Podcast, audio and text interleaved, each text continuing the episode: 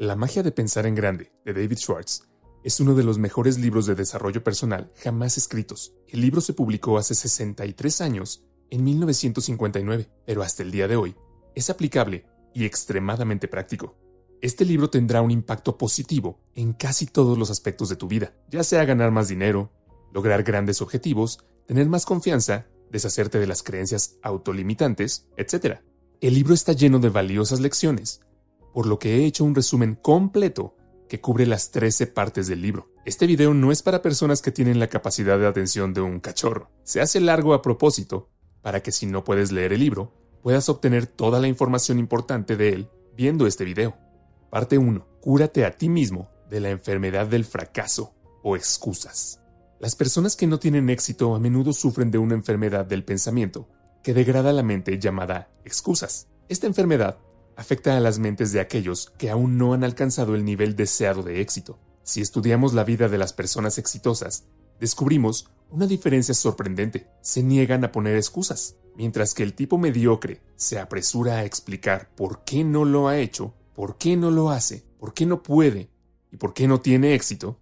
La persona exitosa no pierde el tiempo con tales excusas. La enfermedad de la excusa es como cualquier otra enfermedad.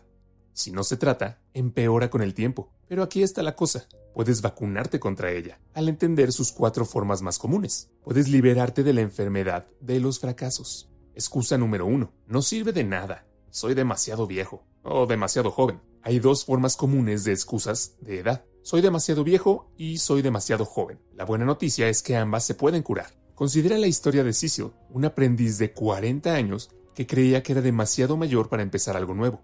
Cecil soñaba con cambiar su carrera y convertirse en representante de un fabricante. Sin embargo, se sintió desanimado, pensando que tendría que empezar de cero a su edad. Ahora soy demasiado viejo para eso, dijo. Pero luego vino un gran avance. Durante una sesión de entrenamiento, alguien le preguntó a Cecil, ¿cuándo comienza la vida productiva de una persona? Cecil pensó por un momento y respondió, Oh, cuando tengan unos 20 años, supongo. El interrogador continuó. ¿Y cuándo termina la vida productiva de una persona? Cecil respondió, bueno, la gente promedio puede ser productiva hasta los 70 años más o menos. La realización lo golpeó. La vida productiva promedio es de 50 años y ha sido productivo durante solo 20 años, por lo que todavía quedan al menos 30 años más de su vida productiva. Ni siquiera había llegado a la mitad de sus años productivos. Después de esto, la perspectiva de Cecil cambió por completo, de ya soy viejo a todavía soy joven.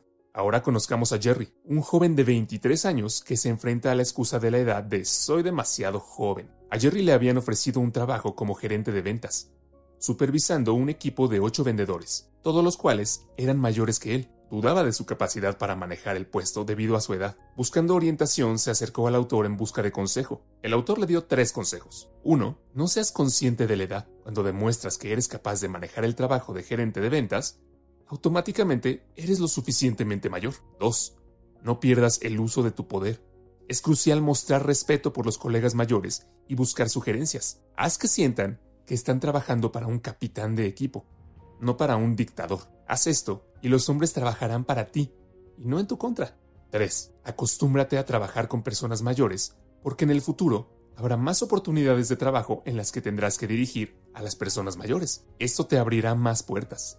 Jerry aceptó estas ideas, dándose cuenta que la edad no se convertiría en una desventaja, a menos que lo permitiera.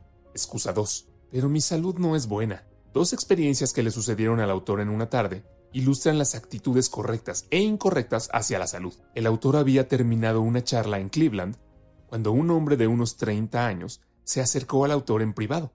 Expresó su admiración por la charla, pero era escéptico sobre sus beneficios prácticos para él. Compartió su preocupación por tener un problema en el corazón y la necesidad de contenerse. A pesar de consultar a cuatro médicos que no encontraron anomalías, siguió preocupándose. El autor le aconsejó que buscara al mejor especialista en corazón y aceptara su diagnóstico como final. Además, el autor recomendó leer un libro sobre cómo vivir una vida plena.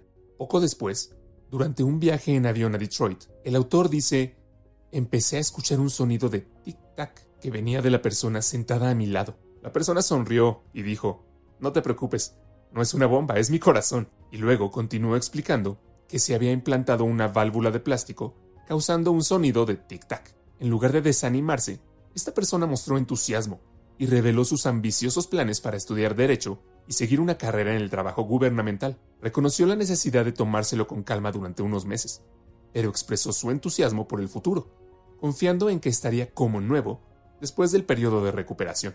¿Qué nos enseñan estas dos historias? El primer individuo permitió que el miedo y la preocupación dominaran sus pensamientos, lo que podría comprometer su bienestar. Por el contrario, la segunda persona abrazó su situación con optimismo y determinación, negándose a dejar que su revés en la salud obstaculizara sus ambiciones. Estas dos historias demuestran el poder de nuestros pensamientos y actitudes hacia nuestra salud. Lo importante es entender que se trata de tener la actitud correcta. Aquí hay cuatro cosas que puedes hacer para eliminar las excusas de salud de tu vida. 1. Negarte a hablar de tu salud. Hablar constantemente de tus enfermedades solo las magnifica. En su lugar, céntrate en los aspectos positivos de tu bienestar y participa en conversaciones que eleven e inspiren a los demás. 2. No te preocupes por tu salud. Preocuparse solo amplifica tus problemas de salud y te impide disfrutar de la vida. Las pruebas y los exámenes excesivos no te harán más saludable, solo añadirán estrés innecesario. 3. Sé realmente agradecido por tu salud actual. Cuenta tus bendiciones y aprecia el bienestar que tienes. 4. Recuérdate a menudo, es mejor desgastarse que oxidarse. La vida está destinada a ser vivida y disfrutada. No pierdas un tiempo precioso pensando demasiado e imaginándote confinado en una cama de hospital. Excusa 3. Pero mi caso es diferente. Atraigo mala suerte. Déjame contarte una historia sobre David. El autor estaba almorzando con tres jóvenes ejecutivos junior y estaba hablando sobre el reciente ascenso de David. Se les ocurrió todo tipo de razones, como la suerte, el favoritismo, que ayudaron a David a ascender. Pero la verdad es que David consiguió el ascenso porque simplemente estaba mejor calificado. Había estado trabajando más duro, haciendo un mejor trabajo y tenía una personalidad más agradable. Los altos funcionarios de la empresa habían considerado cuidadosamente a todos los candidatos antes de elegirlo. No tuvo nada que ver con la suerte. Uno de los vendedores felicitó a David por un pedido de 112 mil dólares, llamándolo suerte. Pero aquí está la cosa.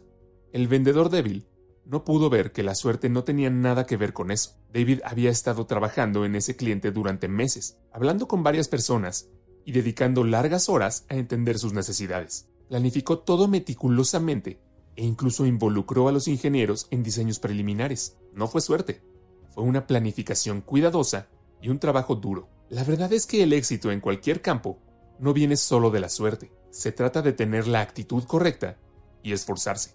Para vencer las excusas de la suerte, debes aceptar la ley de causa y efecto. 1. Mira de cerca lo que puede parecer la buena suerte de alguien y verás que es el resultado de la preparación, la planificación y el pensamiento positivo. Del mismo modo, cuando te encuentras con contratiempos que pueden parecer mala suerte, hay razones específicas detrás de ellos. Las personas exitosas aprenden y crecen de estos contratiempos. 2. No caigas en la trampa de las ilusiones. El éxito no viene sin esfuerzo o únicamente a través de la suerte. Viene de tomar medidas, dominar los principios y hacer lo que se necesita para tener éxito. Excusa 4. Pero tienes que tener cerebro para tener éxito. Se estima que hasta el 95% de las personas que nos rodean sufren de excusas de inteligencia o la creencia de que no son lo suficientemente inteligentes.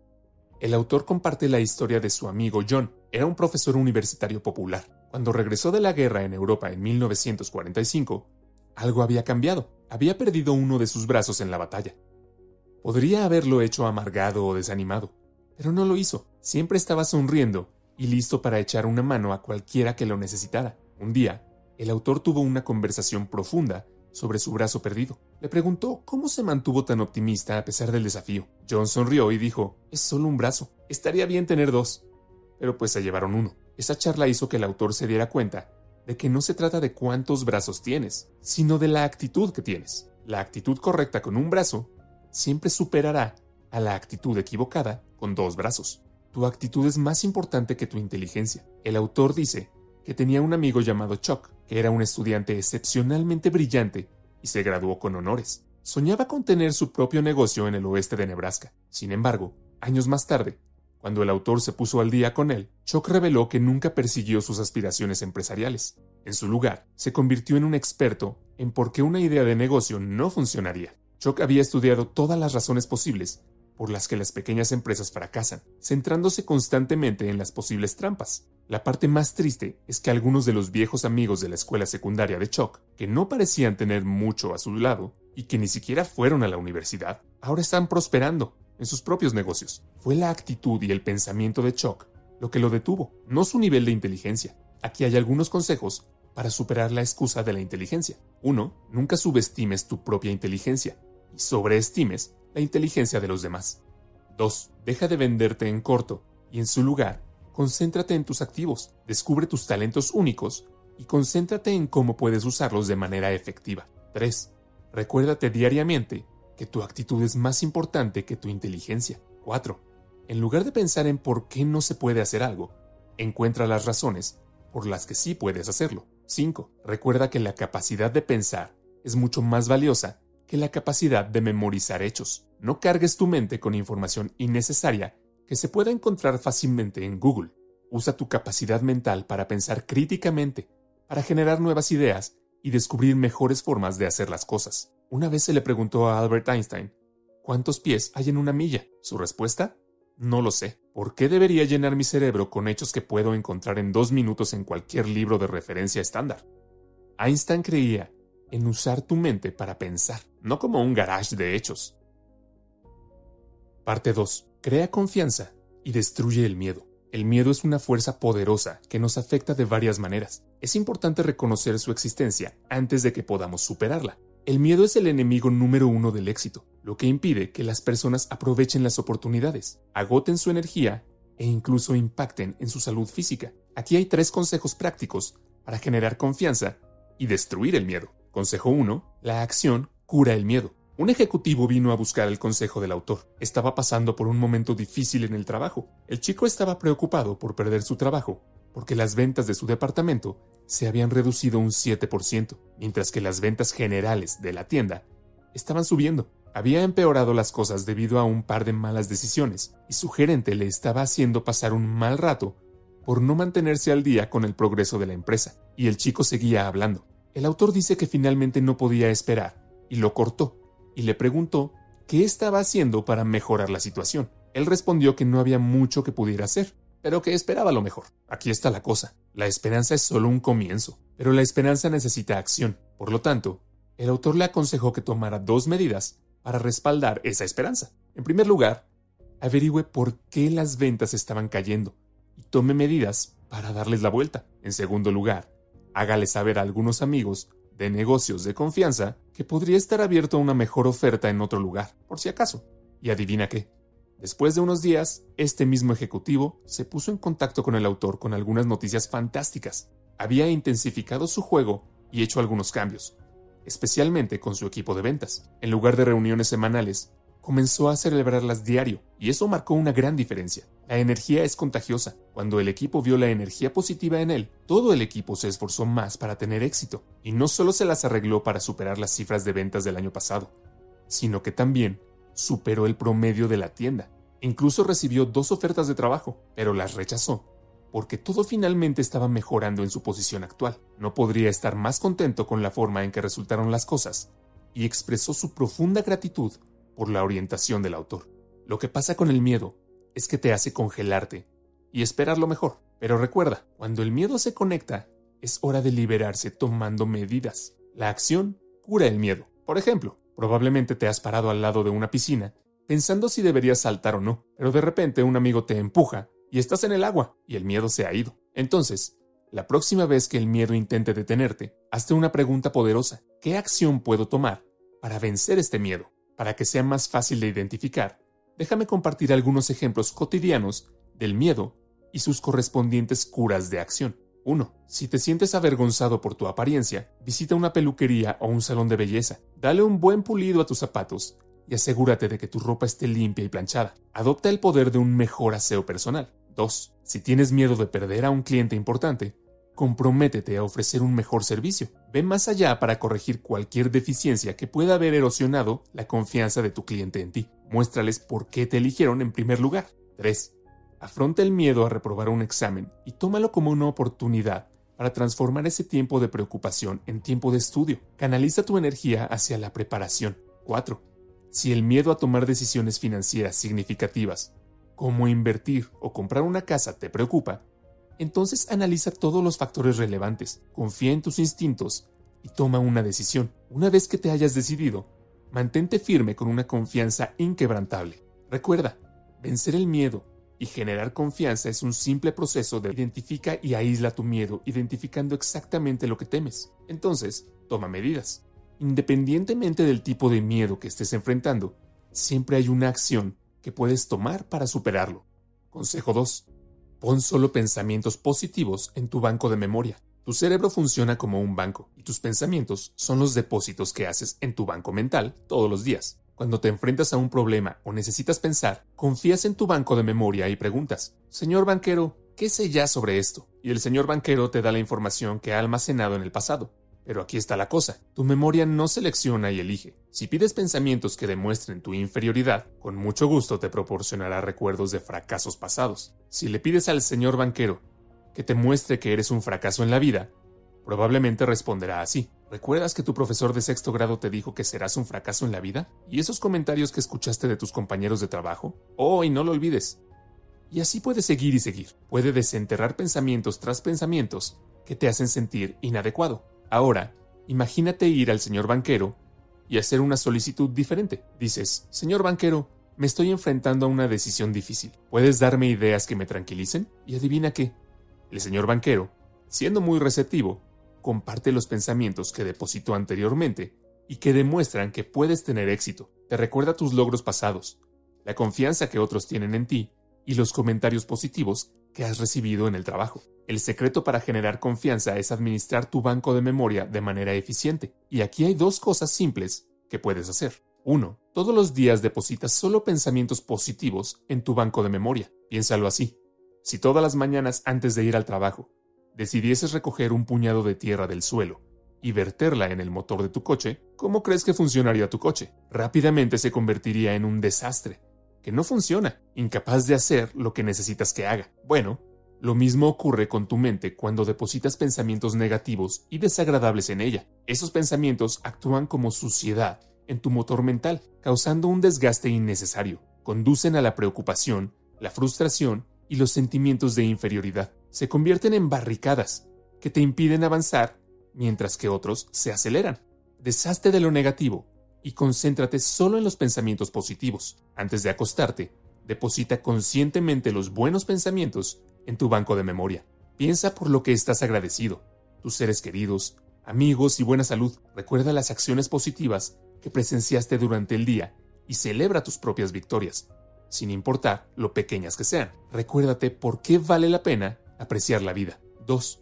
Retira solo los pensamientos positivos de tu banco de memoria. Los pensamientos negativos, si se deforman, pueden convertirse en grandes problemas que quitan tu confianza y conducen a dificultades psicológicas. La solución es negarse conscientemente a pensar en los aspectos negativos y, en su lugar, centrarse en los aspectos positivos. No permitas que los pensamientos negativos dominen. Elige no detenerte en los pensamientos desagradables de tu banco de memoria. Cuando recuerdes experiencias pasadas, concéntrate conscientemente en las partes buenas y deja ir las malas. Aquí está la parte alentadora. Tu mente realmente quiere que te olvides de lo desagradable. Si cooperas, esos recuerdos desagradables se reducirán gradualmente y se borrarán de tu banco de memoria. Consejo 3. Poner a la gente en la perspectiva adecuada. Miedo a la gente. ¿Alguna vez te has preguntado por qué muchas personas se sienten cohibidas con los demás? El miedo a otras personas es uno de los miedos más comunes.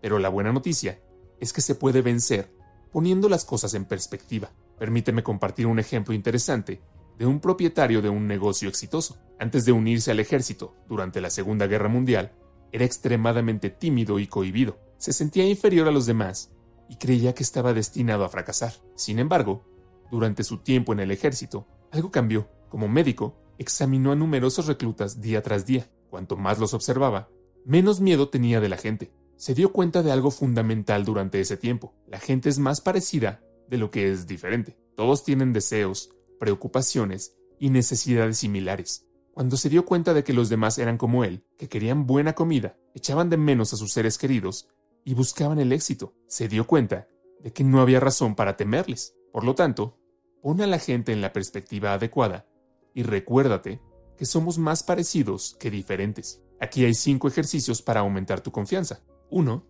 Sé un asiento delantero. Observa cómo la gente a menudo llena los asientos traseros en las reuniones y las aulas para evitar destacar. Sentarse al frente aumenta la confianza. Hazte el hábito de sentarte lo más cerca posible del frente. 2. Practicar el contacto visual. La forma en que usas tus ojos comunica mucho sobre ti. Evitar el contacto visual significa debilidad, culpa o miedo. Supera esto mirando conscientemente a la gente a los ojos cuando le hablas. Muestra honestidad y confianza y genera seguridad. 3.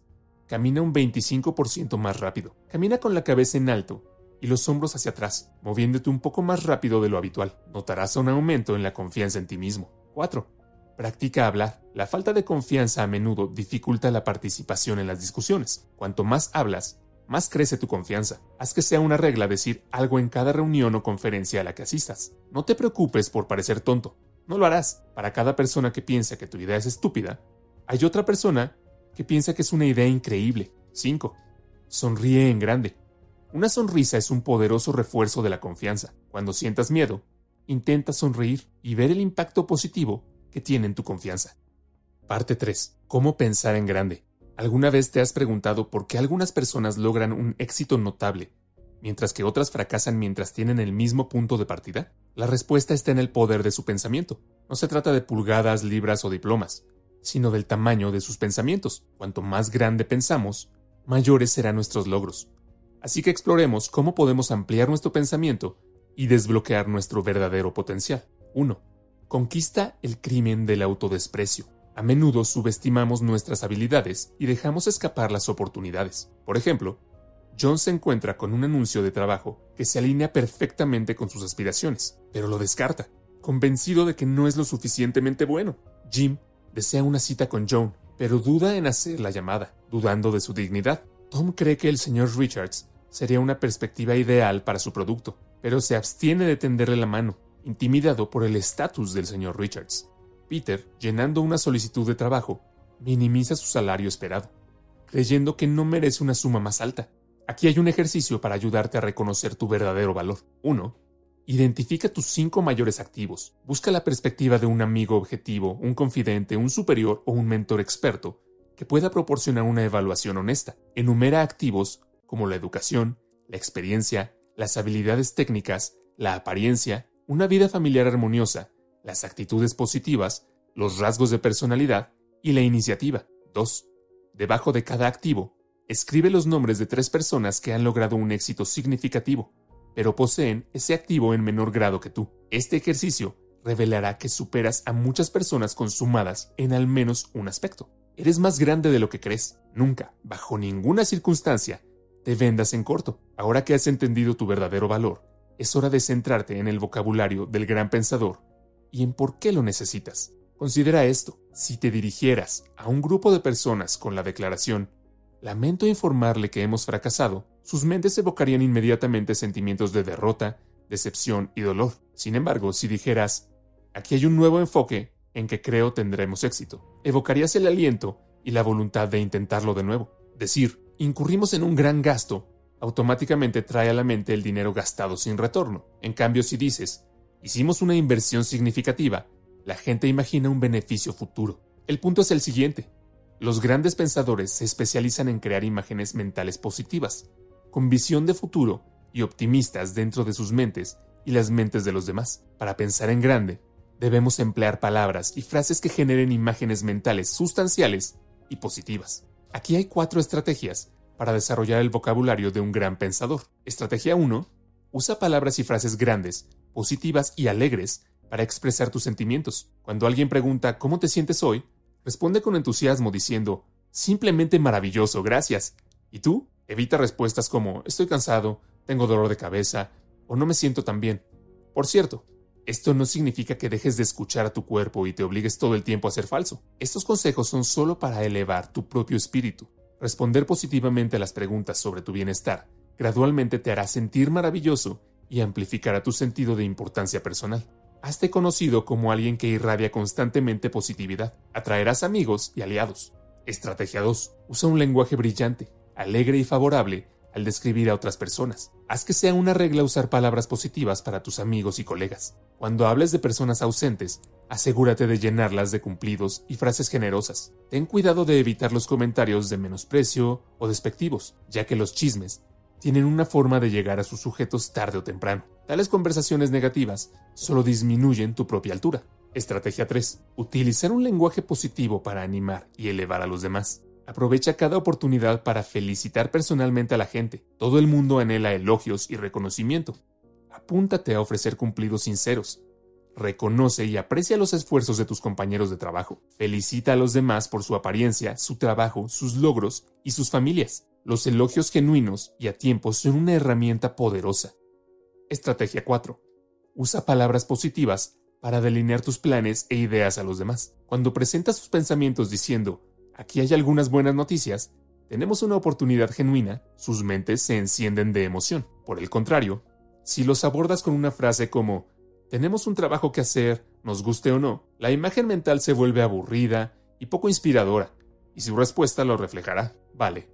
Un resumen rápido antes de pasar al segundo consejo. En esta sección hemos estado hablando de cómo pensar en grande. El primer consejo fue sobre la conquista del crimen de autodepreciación. Hablamos de un ejercicio de dos pasos para encontrar tus activos y darte cuenta que eres más grande de lo que crees.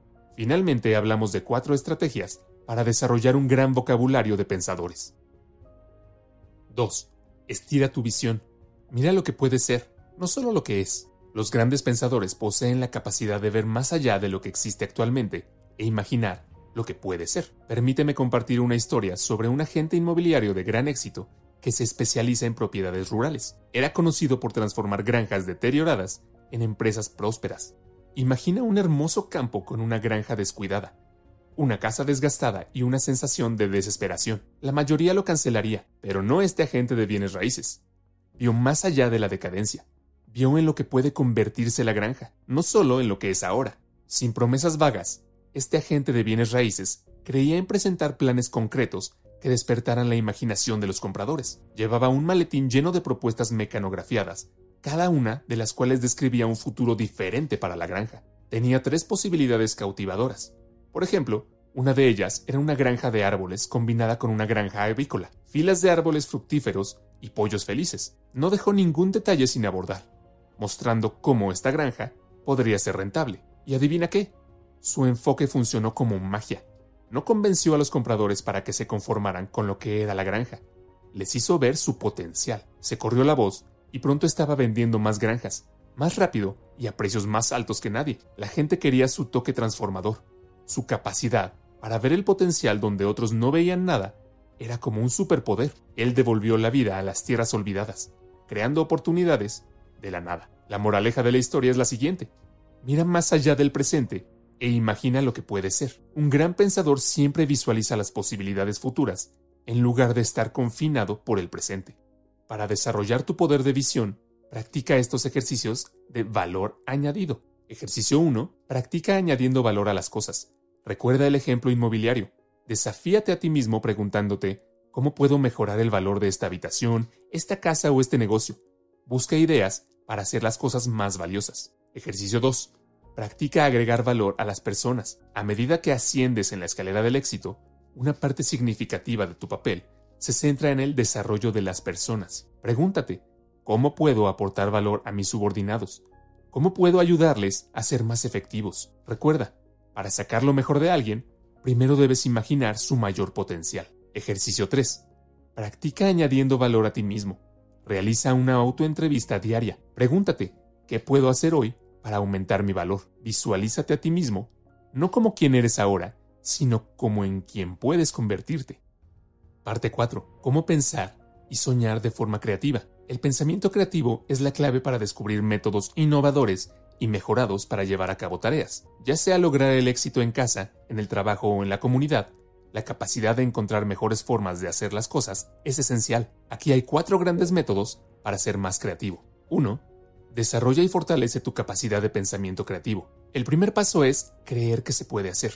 En una sesión de capacitación sobre el pensamiento creativo, se planteó el concepto de eliminar las cárceles en los próximos 30 años. La idea les parecía extraña a los participantes. Creían que soltar a los criminales llevaría al caos y pondría en riesgo a personas inocentes. El grupo expresó sus preocupaciones, haciendo hincapié en la necesidad de tener cárceles. Algunos incluso mencionaron que los trabajos para la policía y los guardias de prisiones dependían de la existencia de cárceles. Los participantes parecían convencidos de que eliminar las cárceles era una noción imposible. Sin embargo, el facilitador les instó a suspender temporalmente sus dudas y explorar la idea más a fondo. Con un cambio de mentalidad, el grupo comenzó a generar sugerencias sobre cómo abordar la prevención del delito de manera diferente. Las ideas incluían el establecimiento de más centros juveniles, el tratamiento de la pobreza como una causa raíz, la realización de investigaciones para identificar a posibles delincuentes de antemano, el desarrollo de nuevos procedimientos de rehabilitación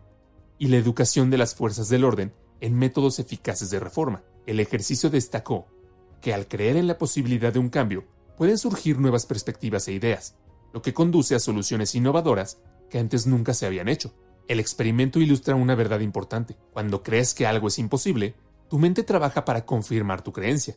Sin embargo, cuando realmente crees que se puede hacer algo, tu mente se involucra activamente en la búsqueda de formas de hacerlo realidad. Para desarrollar tu poder creativo a través de la creencia, considera las siguientes sugerencias. Elimina la palabra imposible de tu vocabulario, tanto en pensamiento como en habla, ya que solo genera fracaso. En su lugar, Concéntrate en lo que puedes lograr. Piensa en una aspiración en particular que hayas considerado inalcanzable y crea una lista de razones con las que puedes hacer que suceda. Es importante reconocer que no hay un enfoque único para ninguna tarea, ya sea decorando un apartamento, limpiando el césped, haciendo una venta, criando a un niño o cocinando un bistec. Hay innumerables mentes creativas con perspectivas e ideas únicas. Abraza la diversidad de posibilidades y comprende que hay múltiples mejores formas de lograr un objetivo. 2. Pregúntate a diario, ¿cómo puedo hacerlo mejor? Las personas exitosas siempre están buscando formas de mejorar. Saben que pueden hacerlo mejor, así que se preguntan, ¿cómo puedo hacerlo mejor? Permíteme hablarte de una notable propietaria de un negocio que logró un gran éxito en un mercado competitivo. A pesar de comenzar con solo 3.500 dólares y enfrentarse a una fuerte competencia, abrió cuatro ferreterías en solo cuatro años. ¿Cómo lo hizo? A través de su programa de mejora semanal. El autor visitó su tienda para preguntarle sobre su éxito. Ella lo atribuyó a su autodenominado programa de mejora semanal. Ella dijo que era solo un plan simple para ayudarla a hacer un mejor trabajo cada semana. Dividió su trabajo en cuatro elementos clave, clientes, empleados, mercancía y promoción. A lo largo de la semana, tomó notas y anotó ideas sobre cómo mejorar su negocio. Luego, todos los lunes por la noche, dedicó cuatro horas a revisar esas ideas y encontrar formas de poner en práctica las mejores. Gracias a este ejercicio, compartió numerosas pequeñas innovaciones que hicieron que sus tres primeras tiendas fueran exitosas. Por ejemplo, organizó cuidadosamente la mercancía dentro de sus tiendas. Implementó una técnica de venta de sugerencias que convenció a dos de cada tres clientes para que compraran artículos adicionales. Ideó un plan de crédito durante una huelga cuando muchos clientes estaban sin trabajo e incluso creó un concurso que aumentó las ventas durante una temporada baja. Mientras hablaba, su pasión y confianza eran evidentes. Hizo hincapié en que su plan de mejora semanal realmente funcionó, preguntándose constantemente, ¿cómo puedo hacer un mejor trabajo? Encontró las respuestas. Rara vez pasó un lunes por la noche sin que ella ideara un plan o técnica que mejoraría su estado de pérdidas y ganancias.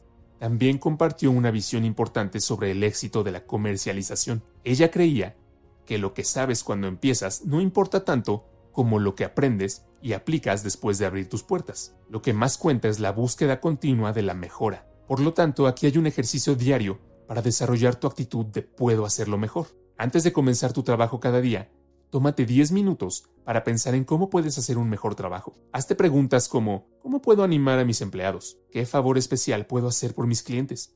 ¿Cómo puedo aumentar mi eficiencia personal? Revisa tus ideas una vez a la semana e implementa las más prometedoras. Este ejercicio puede parecer simple, pero tiene un profundo impacto. Descubrirás muchas formas creativas de lograr un mayor éxito. 3. Pregúntate, ¿cómo puedo hacer más? Una vez hubo un joven ejecutivo trabajando en un banco cuyo colega renunció de repente, dejando a su departamento en una situación difícil. Este colega tenía un papel importante, y el trabajo no se podía dejar en espera. La vicepresidenta a cargo del departamento llamó a nuestro joven ejecutivo para charlar. Ella ya había preguntado a los otros miembros del equipo si podían asumir el trabajo extra, pero no podían manejarlo. Así que se volvió hacia nuestro joven y le preguntó si podía estar a la altura del desafío. Ahora, este ejecutivo tenía un lema. Nunca digas que no a una oportunidad. Sin pensarlo dos veces, accedió a asumir la carga de trabajo adicional y prometió hacer todo lo posible. Estaba decidido a encontrar una manera de manejar ambos trabajos. Terminó su trabajo esa tarde y cuando las oficinas estaban cerradas, se sentó para averiguar cómo podía aumentar su eficiencia personal. Consiguió un lápiz y empezó a escribir todas las ideas que se le ocurrieron. Y tuvo algunas buenas, como llegar a un acuerdo con su asistente para canalizar todas las llamadas telefónicas de rutina durante una determinada hora cada día, hacer todas las llamadas salientes durante una determinada hora, reduciendo sus periodos de conferencia habituales de 15 minutos a 10. También descubrió que su asistente estaba ansioso por hacerse cargo de una serie de pequeños detalles que le llevarían mucho tiempo. En el plazo de una semana estaba enviando el doble de correos electrónicos, manejando un 50% más de llamadas telefónicas y asistiendo a la mitad de reuniones, todo sin tensión. La vicepresidenta notó su excepcional actuación y lo elogió, pero eso no es todo. Tuvo una sorpresa emocionante. No pudo encontrar un nuevo candidato que pudiera hacer el trabajo. Entonces, ella decidió darle el trabajo, junto con un buen aumento salarial. Esta experiencia le enseñó una valiosa lección. Tu capacidad es solo un estado de ánimo. Aquí hay un ejercicio sencillo que puedes seguir para aumentar tu eficiencia. Concéntrate en la pregunta ¿cómo puedo hacer más? Al concentrarte en esta pregunta desatarás tu creatividad y descubrirás soluciones innovadoras. Algunas de estas respuestas podrían implicar mejorar la planificación y organización de tu carga de trabajo actual, encontrar atajos inteligentes para agilizar tus actividades rutinarias o incluso eliminar por completo las tareas no esenciales. Recuerda, la clave es mantener la mente abierta y permanecer persistente, ya que la solución para hacer más se revelará ante ti. 4. Practica preguntar y escuchar. El autor una vez tuvo la oportunidad de ser instructor del personal en un seminario de gestión ejecutiva. Este seminario tuvo 12 sesiones, y cada sesión tuvo un segmento especial en el que un ejecutivo compartiría cómo resolvió su problema de gestión más desafiante. Sin embargo, algo único sucedió durante la novena sesión. El ejecutivo vicepresidente de una gran empresa de procesamiento de leche decidió hacer las cosas de manera diferente. En lugar de presentar su solución, presentó su problema y pidió ayuda al grupo para resolverlo. Rápidamente explicó el problema y esperaba con impaciencia las ideas de los participantes. Después, el autor tuvo la oportunidad de hablar con este ejecutivo y expresó su admiración por su enfoque. El ejecutivo respondió diciendo que había algunas personas increíblemente inteligentes en el grupo y pensó que sería una gran oportunidad para reunir diferentes ideas. La sugerencia de alguien podría proporcionar la pieza que le faltaba para resolver el problema. Fue fascinante ver cómo este ejecutivo presentó su desafío y luego escuchó atentamente. Al hacerlo, no solo obtuvo información valiosa para ayudar con su toma de decisiones, sino que también permitió que los otros ejecutivos de la audiencia participaran y contribuyeran con sus pensamientos. Fue una situación de ganar-ganar para todos los involucrados. Ya sabes, el mundo moderno tiene que ver con la colaboración y la búsqueda de opiniones diversas. Al igual que las empresas exitosas realizan estudios de mercado, es esencial que las personas busquen comentarios y aportaciones de otros. Al escuchar activamente los pensamientos de las personas, obtienes ideas valiosas para mejorar tu trabajo, tus relaciones y tu crecimiento personal. Ahora, Así es como puedes aplicar este concepto en tu propia vida. 1. Crea un círculo de apoyo. Rodéate de un grupo de amigos o personas de ideas afines que compartan intereses comunes u objetivos profesionales. Reúnanse regularmente para discutir sus desafíos y éxitos. Crea un ambiente en el que todos se sientan cómodos, abriéndose y buscando asesoramiento. 2. Sal de tu zona de confort y únete a un grupo no relacionado con tu trabajo. Interactúa con personas de diferentes orígenes e intereses laborales. Esta exposición ampliará tu perspectiva y encenderá tu creatividad. 3. Comparte tus obstáculos. Sé abierto y transparente sobre los desafíos a los que te enfrentas, ya sea en tu carrera, relaciones o desarrollo personal. Expresa claramente el problema y pide sugerencias a tus amigos. Sé receptivo a sus perspectivas, incluso si difieren de las tuyas. 4. Escucha activamente.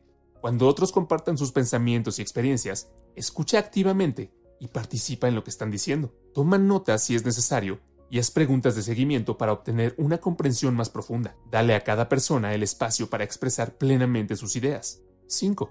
Reflexiona y actúa. Después de la discusión, reflexiona sobre las ideas que has reunido. Evalúa qué sugerencias resuenan contigo y se alinean con tus valores y objetivos. Considera implementar esas ideas en tu vida. Vale, esta fue otra gran sección en la que discutimos cómo pensar de forma creativa. Pasemos ahora a la parte 5.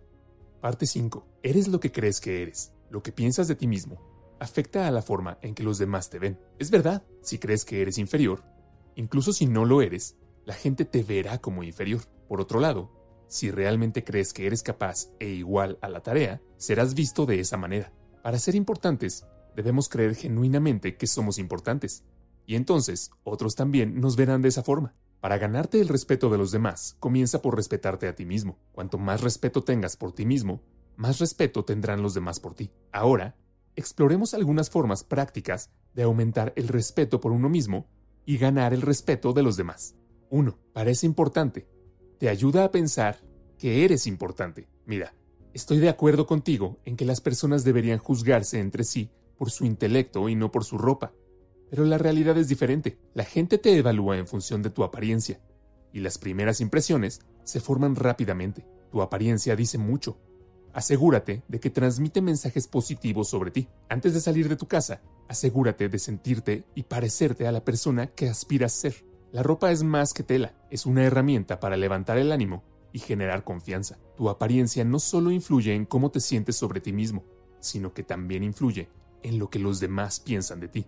Déjame compartir un ejemplo interesante. En un supermercado, el autor notó dos juegos de uvas. El primero tenía un precio de 15 centavos la libra, mientras que el segundo estaba empaquetado en bolsas de polietileno y marcado con 2 dólares y 35 centavos. Curioso, le preguntó a la persona de la estación de pesaje sobre la diferencia. Explicó que la diferencia es el polietileno. Venden el doble de uvas en las bolsas porque se ven mejor así. Solo piensa en este ejemplo de uva cuando te estés presentando. Cuando estás correctamente empaquetado, tienes una mayor probabilidad de causar una impresión positiva e incluso de tener un precio más alto. Cuanto mejor te presentes, más aceptación recibirás del público. La apariencia de una persona bien vestida dice mucho. Indica a los demás, aquí hay alguien importante, inteligente, exitoso y confiable. Esta persona puede ser respetada, admirada y de confianza. Se valoran a sí mismos y yo también debería valorarlos. Por otro lado, una persona con una apariencia en mal estado envía mensajes negativos. Dice, a esta persona no le va bien, son descuidados, ineficientes y sin importancia. Son normales y no merecen una consideración especial. Están acostumbrados a ser empujados. Recuerda, tu apariencia es un aspecto importante de cómo te perciben los demás. Enorgullécete de tu apariencia e influirá positivamente tanto en tus pensamientos sobre ti mismo como en cómo te ven los demás. 2. Cree en la importancia de tu trabajo. Imagina a tres albañiles trabajando juntos. Cuando se les pregunta qué están haciendo, el primero dice, estoy poniendo ladrillos. El segundo responde, estoy ganando 9.30 dólares la hora. Pero el tercer albañil declara con orgullo, estoy construyendo la catedral más grande del mundo. ¿Qué crees que les pasó más tarde? Bueno, lo más probable es que los dos primeros se quedaron como albañiles normales. No tenían grandes sueños ni satisfacción laboral. Solo estaban haciendo su trabajo sin mucha pasión. Pero el tercer albañil, oh, se vio a sí mismo como parte de algo magnífico. Y adivina qué, no se quedó solo como un albañil, subió más alto y logró el éxito, tal vez como capataz, contratista o incluso arquitecto. ¿Por qué? Porque lo que pensamos tiene un poderoso impacto en nuestras vidas. Déjame hablarte de un director de personal de un fabricante de electrodomésticos. Compartió algo fascinante llamado el sistema de auditoría personal. Cada seis meses, él y su asistente hablan con cada empleado para averiguar cómo pueden apoyarlos mejor. Creen que cada persona de su equipo importa y merece atención. Durante estos chats, no hacen preguntas directas. En su lugar, animan a los empleados a hablar libremente y compartir sus pensamientos honestos. Después de cada charla, califican la actitud del empleado hacia diferentes aspectos de su trabajo. ¿Y sabes lo que descubrió? Los empleados se pueden dividir en dos grupos, grupo A y grupo B, en función de cómo piensan sobre su trabajo. La gente del Grupo B habla principalmente sobre la seguridad laboral, los planes de jubilación y otros beneficios. Se centran en el lado negativo de su trabajo, quejándose de los compañeros de trabajo y de las cosas que no les gustan. Ellos ven su trabajo como algo que tienen que hacer, no como algo que quieren hacer. Lamentablemente, alrededor del 80% del personal no productivo pertenece a este grupo. Pero luego está el grupo A, el grupo especial. Ellos ven su trabajo de manera diferente se preocupan por su futuro y buscan activamente sugerencias para mejorar. Tienen una perspectiva más amplia y se les ocurren ideas para mejorar el negocio. Cuando se trata de promociones, aumentos salariales y privilegios especiales, casi siempre las recomendaciones provienen de individuos del grupo A. mientras que los desafíos y problemas provienen del grupo B. Esto demuestra que tus pensamientos dan forma a tu realidad. Si crees que eres débil, inadecuado o que estás obligado a fracasar, terminarás sintiéndote mediocre. Pero si crees en la importancia de tu trabajo, reconoces tus habilidades y ves tu trabajo como algo significativo, estás en el camino correcto hacia el éxito. 3. Date una charla de ánimo varias veces al día. En un programa de capacitación, un participante tuvo dificultades para dar una charla sobre liderazgo. Estaba visiblemente nervioso, olvidó sus líneas y se sintió derrotado. El autor le pidió a la persona que recordara sus pensamientos justo antes de la charla. Admitió sentirse asustado y dudar de sí mismo. Se había convencido a sí mismo de que fracasaría. No es de extrañar que su charla no fuera bien. En lugar de construir coraje, construyó miedo. Entonces, el autor le dio un desafío para la siguiente sesión. El autor le aconsejó que se diera una charla de ánimo en una habitación vacía. El autor le indicó que dijera, voy a dar una gran charla, tengo algo importante que compartir, y quiero decirlo. Repitió estas frases de poder con fuerza y regresó para dar su charla. La transformación fue notable. Esa breve charla de ánimo autoadministrada le ayudó a dar un espléndido discurso. Practica el autoelogio edificante y evita menospreciarte. El autocastigo puede marcar la diferencia. Nuestros pensamientos dan forma a quienes somos. Cuando pensamos muy bien de nosotros mismos, nos volvemos más. Por lo tanto, cualquiera puede crear su propio comercial de venderse a sí mismo. Así es como se puede hacer. En primer lugar, necesitas identificar tus mejores cualidades. No hay necesidad de contenerse.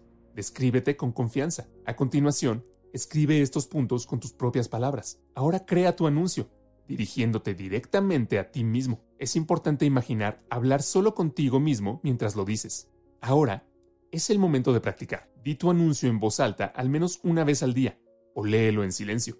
Se puede leer antes de enfrentarse a cualquier situación desafiante que requiera coraje. Se puede leer siempre que te sientas deprimido. Mantener el comercial a mano en todo momento garantizará su disponibilidad siempre que sea necesario. Parte 6.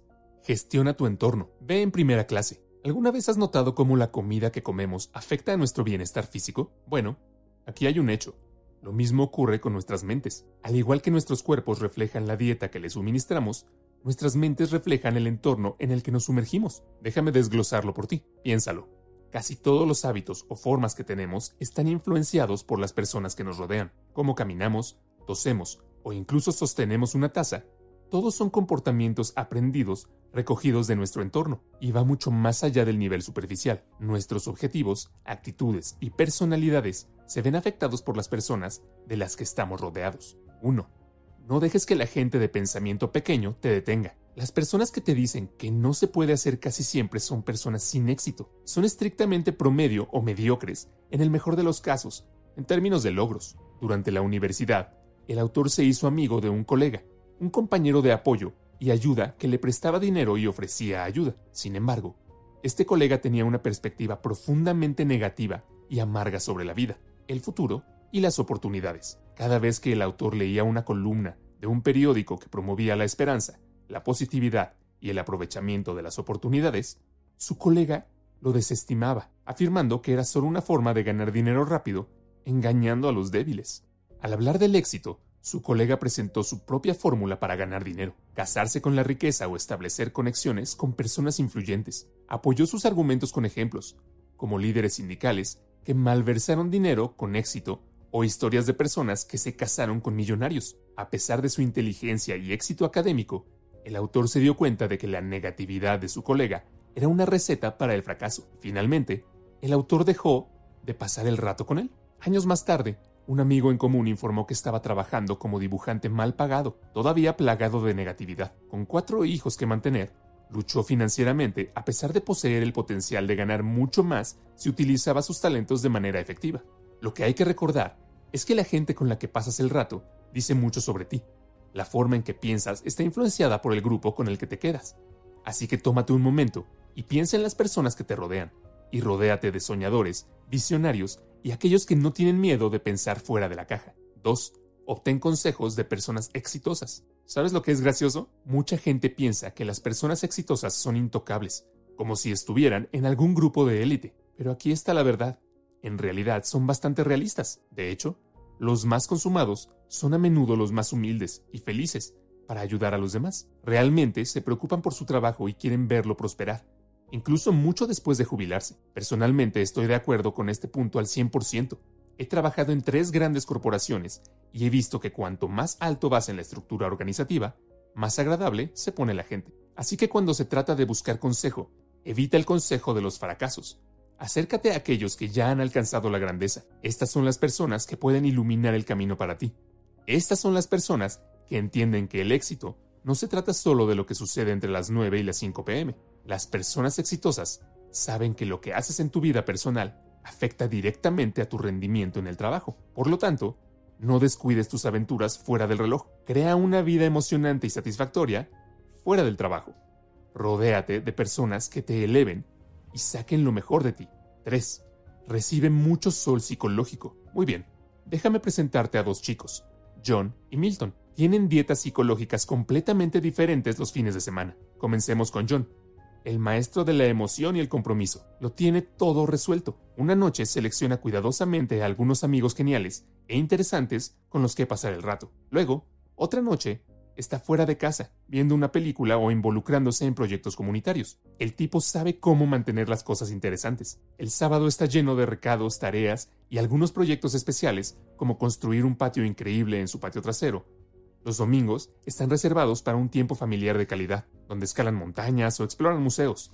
Y adivina qué, John incluso planea comprar alguna propiedad rural en el futuro. Para el domingo por la noche, John se relaja leyendo un libro y poniéndose al día con las últimas noticias. Ahora cambiemos nuestro enfoque a Milton. Los viernes por la noche ya está cansado, pero se esfuerza por preguntarle a su esposa si quieren hacer algo. Lamentablemente, el plan muere ahí mismo. Rara vez se entretienen o les invitan a salir. Los sábados por la mañana comienzan con un poco de sueño perezoso y el resto del día se trata de tareas y tareas mundanas. Los sábados por la noche se trata de ver películas o ver la televisión sin pensar. Porque, ¿qué más se puede hacer, verdad? Los domingos por la mañana, a Milton le encanta su sueño de belleza.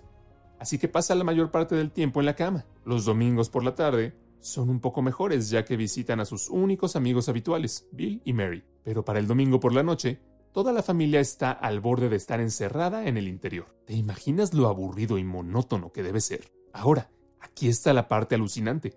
Los efectos de estos dos entornos domésticos en John y Milton son absolutamente enormes. Durante una o dos semanas puede que no veas mucha diferencia, pero durante meses y años, las actividades refrescantes y atractivas de John mantienen su mente aguda y llena de ideas. Por otro lado, la dieta psicológica del pobre Milton lo deja hambriento de emoción, su pensamiento se oxida y se deteriora. La brecha entre John y Milton seguirá creciendo, con John liderando el camino. Ahora, estoy seguro de que te estás preguntando, ¿cómo puedo mejorar mi propia dieta psicológica? Aquí hay algunos consejos simples para crear un entorno social de primera clase. En primer lugar, no te limites al mismo grupo pequeño. Expande tus círculos. Circula en nuevos grupos, conoce nuevas caras y mantén las cosas interesantes.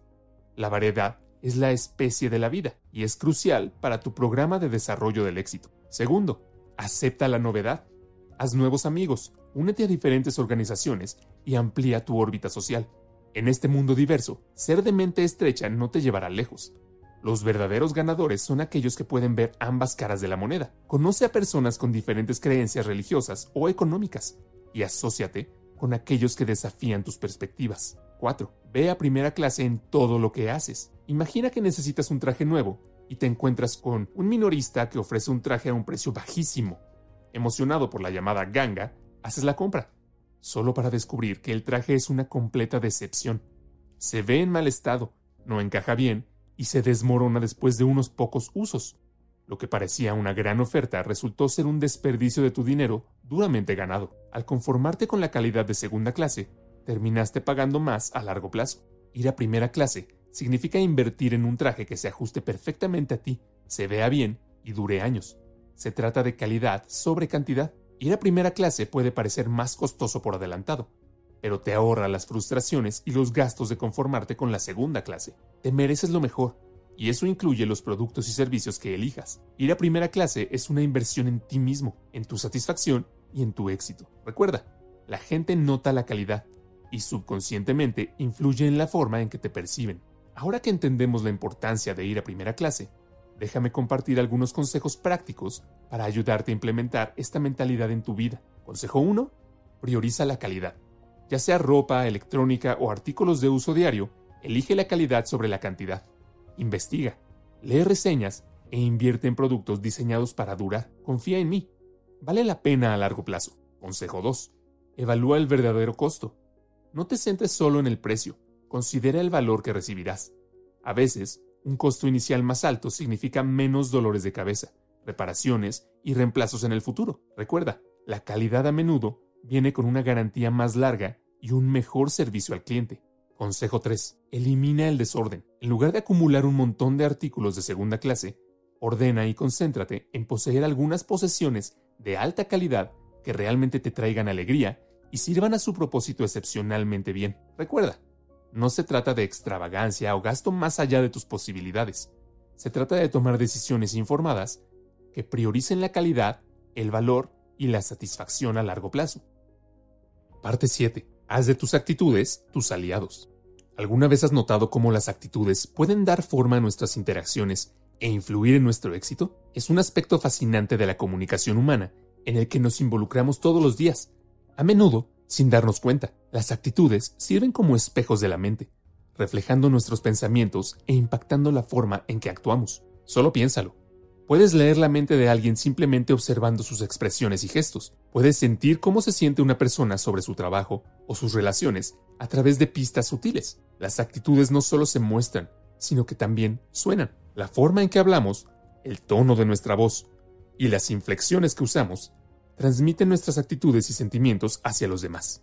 Esta capacidad de leer actitudes está profundamente arraigada en nuestra historia evolutiva. Antes de la llegada del lenguaje, tal como lo conocemos hoy en día, los humanos se comunicaban a través del lenguaje corporal, las expresiones faciales y los sonidos. Incluso ahora, confiamos en estas señales no verbales para conectarnos con los demás. Cuando nuestras actitudes son positivas y están alineadas con nuestros objetivos, nuestras habilidades alcanzan su máxima efectividad y naturalmente logramos buenos resultados. Por lo tanto, profundicemos en tres actitudes cruciales que pueden servir como nuestros aliados en todo lo que hacemos. 1.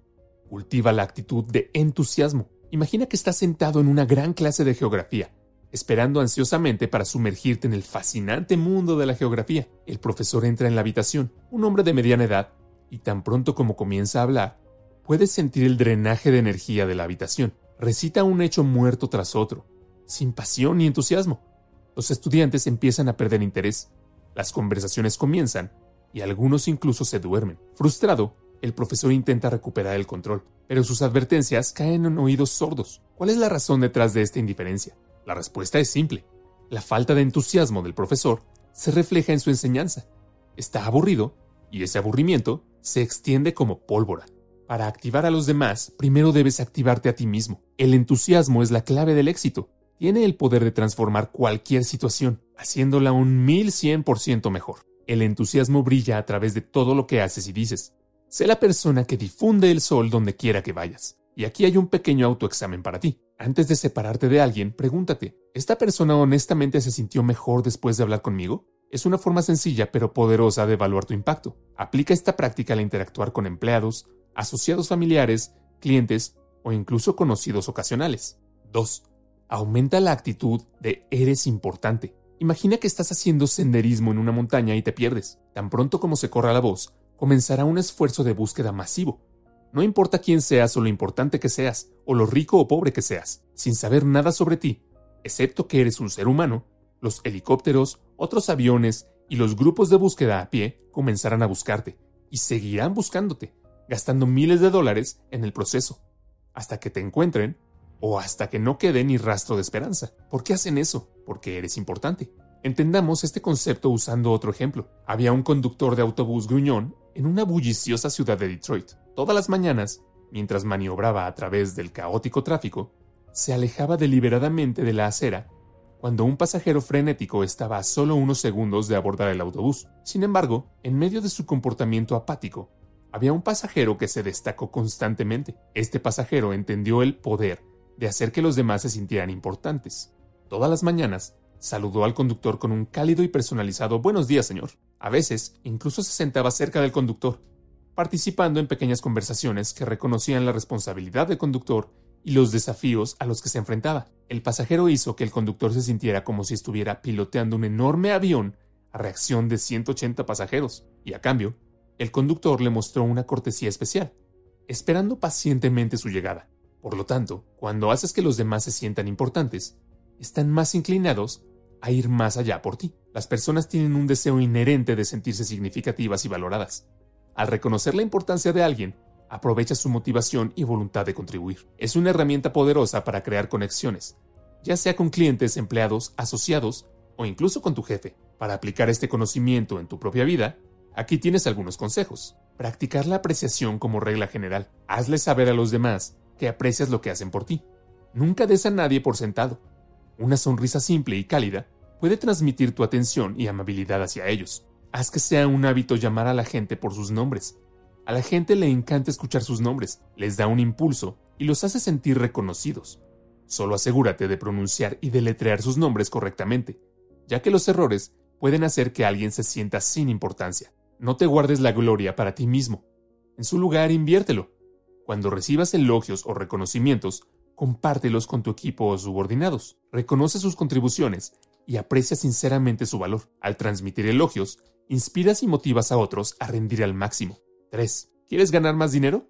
Entonces consigue la actitud de poner primero el servicio. El Dr. Schwartz, el autor, estaba conduciendo por la ciudad y de repente se dio cuenta de que el coche estaba casi sin gasolina, así que se detuvo en una gasolinera aparentemente normal. Para su sorpresa, esta estación en particular estaba llena de actividad. Había coches en fila y los asistentes estaban ocupados ayudando a los clientes. Se preguntaba qué hacía que este lugar fuera tan popular entre los lugareños. Al salir del coche, fue recibido por un asistente amistoso que rápidamente llenó su tanque de gasolina. Pero eso fue solo el principio. Fue más allá comprobando debajo del capó y limpiando el exterior de su parabrisas. El autor pensó que ese era el alcance de su servicio, pero luego el asistente hizo algo inesperado. Con una cálida sonrisa, caminó hacia su lado del coche y le dijo, Perdón, señor, ha sido un día polvoriento, déjeme limpiar el interior de su parabrisas. El autor fue sorprendido por su consideración. Nunca se había encontrado con un asistente que hiciera todo lo posible para garantizar su satisfacción. En ese momento el autor se dio cuenta del poder de un servicio excepcional. Estaba claro para él que esta estación entendía el valor de hacer un esfuerzo adicional para sus clientes. Durante los siguientes meses, se encontró haciendo varios viajes más por la ciudad, y cada vez se prometió detenerse en esa misma estación de servicio. No importaba si era el amanecer o la mitad de la noche, siempre había otros autos que llenaban en ese lugar. Los asistentes de esta estación proporcionaron constantemente más servicio de lo esperado. Trataron a todos los clientes con el mismo nivel de cuidado y atención, independientemente de si eran novatos o habituales. Era evidente que creían en poner el servicio en primer lugar. Construir relaciones a largo plazo con los clientes es mucho más valioso que una transacción rápida. Al poner el servicio en primer lugar, puedes cultivar una base de clientes leales y disfrutar de los beneficios de un aumento de las ganancias. Por lo tanto, si quieres ganar dinero, adopta una actitud de poner el servicio primero. Esfuérzate por proporcionar un valor excepcional a tus clientes. Busca oportunidades para superar sus expectativas. Céntrate en crear experiencias memorables que harán que vuelvan por más. Parte 8. Piensa correctamente acerca de las personas. ¿Quieres saber una regla básica para lograr el éxito? Bueno, aquí está. El éxito depende del apoyo de otras personas. La clave para alcanzar tus objetivos y convertirte en la persona que quieres ser reside en el apoyo y el respaldo que recibes de los que te rodean. Lo que estoy a punto de describir, ahora mismo, sucede todos los días. Un grupo de responsables de la toma de decisiones se reúne para discutir quién debería obtener ese ascenso, aceptar ese nuevo trabajo o unirse a un club exclusivo. La tensión es palpable a medida que vuelan nombres y opiniones. Pero ¿sabes qué? Lo primero que aparece no son sus habilidades técnicas o calificaciones, es si son agradables o no. Los comentarios positivos como es un buen tipo o la gente habla muy bien de él pueden abrir puertas que nunca pensaste posibles. Y déjame decirte que ser descrito como alguien que encaja bien con un grupo es como golpear el oro. Por otro lado, declaraciones tibias o vibraciones negativas como no parece llevarse muy bien con la gente pueden cerrar la puerta a las oportunidades. Es una locura cuánto peso tiene el factor de simpatía en estas discusiones.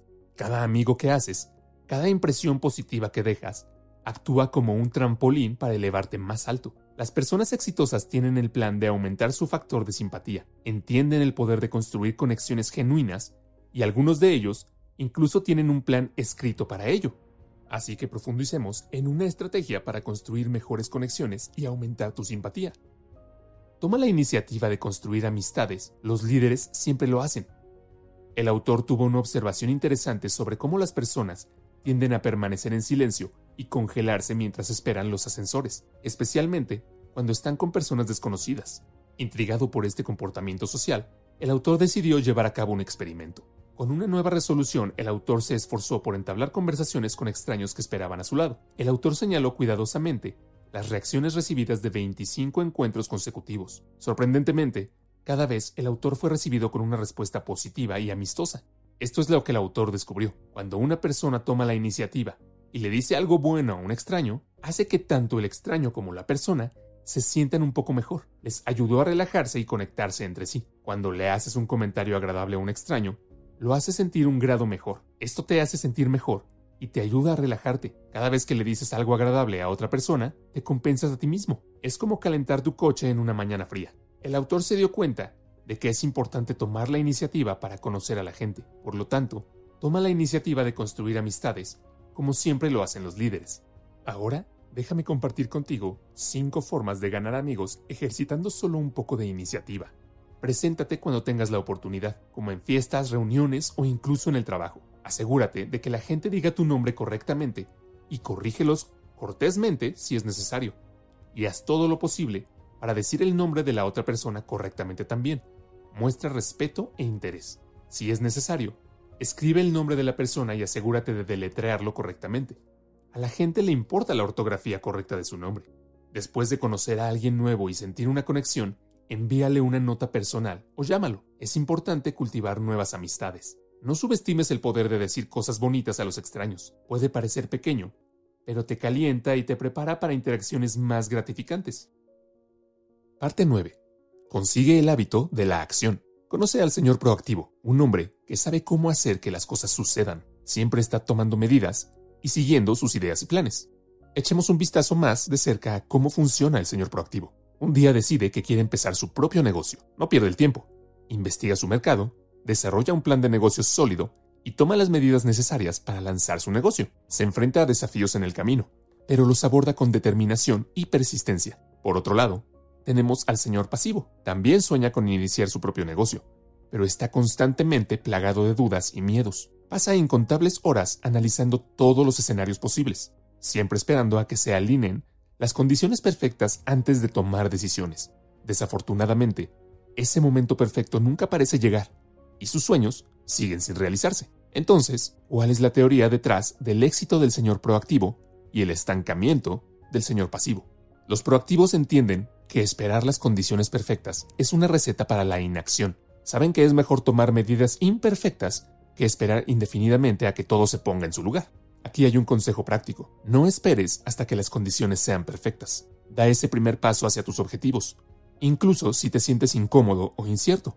Entendamos esto usando la historia de un hombre de unos 30 años que quiere casarse. Se ha acercado a casarse en múltiples ocasiones, pero cada vez encuentra algo mal con la mujer con la que está a punto de casarse, posponiendo el matrimonio, temiendo que pueda cometer un terrible error. Hace dos años, conoció a una mujer que creía que era la pareja adecuada. Sin embargo, a medida que discutían, los planes de matrimonio se volvieron cada vez más inseguros. En un intento por asegurarse de que estaba tomando la decisión correcta, redactó un documento detallado de cuatro páginas con estipulaciones que su futura esposa tenía que aceptar antes de que pudiera casarse. El documento cubrió varios aspectos de su vida juntos, incluyendo la religión, los niños, los amigos y los hábitos específicos. Cuando su novia potencial vio el documento, lo rechazó con razón. La relación terminó abruptamente. Este hombre estaba compartiendo su historia con el autor, expresando su preocupación por ser demasiado cauteloso a la hora de redactar un acuerdo de matrimonio. Creía que ser cuidadoso era esencial, considerando el matrimonio como un paso importante. Sin embargo, estaba equivocado. A veces, ser demasiado cuidadoso y demasiado cauteloso puede obstaculizar el proceso, no solo en la planificación de un matrimonio, sino en cualquier esfuerzo en el que haya que lograr cosas. La verdadera medida del éxito radica en nuestra capacidad para enfrentar y resolver los desafíos a medida que surgen, en lugar de tratar de eliminar todos los problemas de antemano. Debemos estar abiertos a compromisos inteligentes con perfección, o de lo contrario tendremos que esperar indefinidamente para tomar medidas. Rompe el ciclo de parálisis del análisis y adopta el poder de la acción.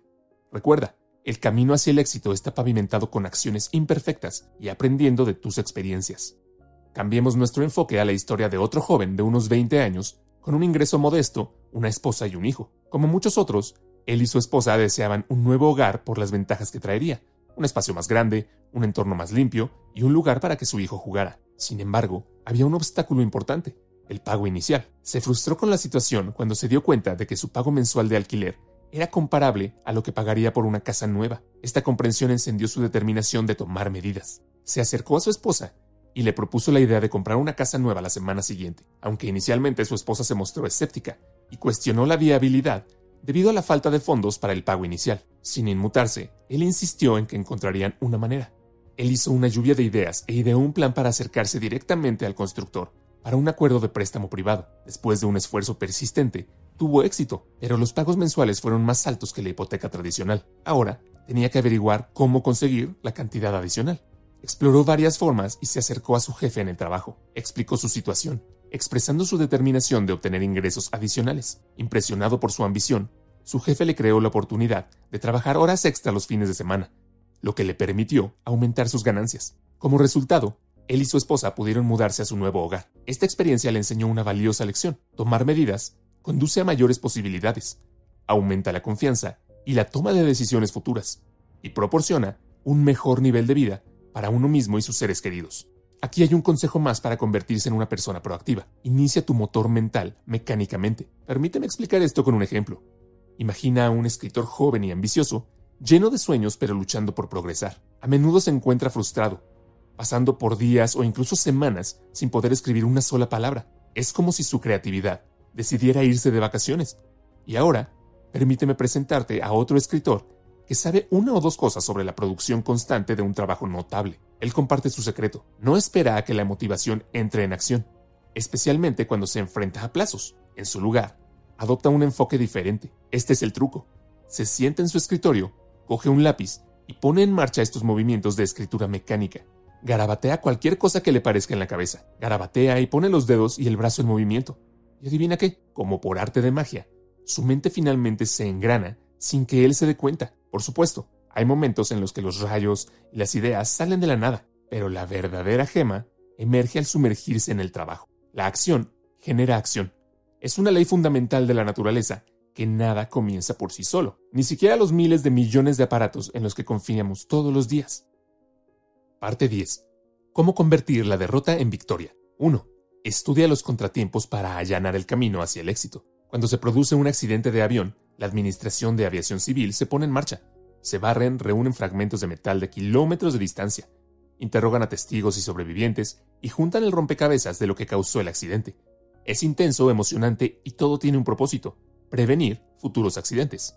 Hace años, cuando el autor era profesor en la Universidad Estatal de Wayne en Detroit, sucedió algo difícil. Un estudiante que estaba a punto de graduarse obtuvo una calificación negativa del autor. Esto fue una gran decepción para el estudiante. Ya había planeado la graduación y cancelar esos planes fue vergonzoso. Tenía dos opciones, retomar el curso y graduarse más tarde, o dejar la escuela sin un título.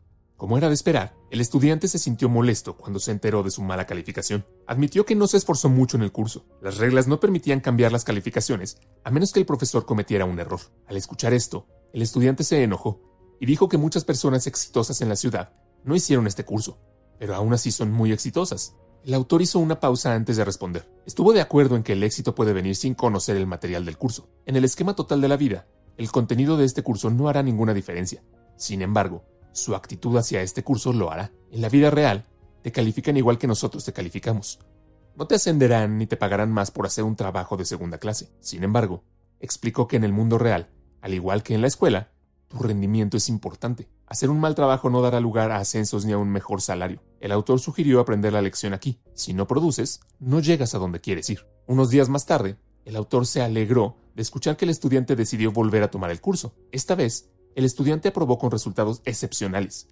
En un gesto de gratitud, el estudiante visitó personalmente al autor para expresar su agradecimiento por su discusión anterior. Reflexionando sobre la experiencia, el estudiante reveló que el fracaso del curso le había enseñado una valiosa lección. confesó que estaba contento de no haber pasado el primer intento. Ahora puede encontrar las lecciones de sus fracasos y aprender de ellas. 2. Combina la persistencia con la experimentación. Thomas Edison es conocido por ser uno de los científicos más persistentes. La leyenda dice que llevó a cabo miles de experimentos antes de que finalmente rompiera el código e inventara la bombilla eléctrica. Pero Edison no se basó solo en la persistencia. Entendió que para que la persistencia valiera la pena, tenía que mezclarla con una dosis saludable de experimentación. Ahora, aquí está el trato.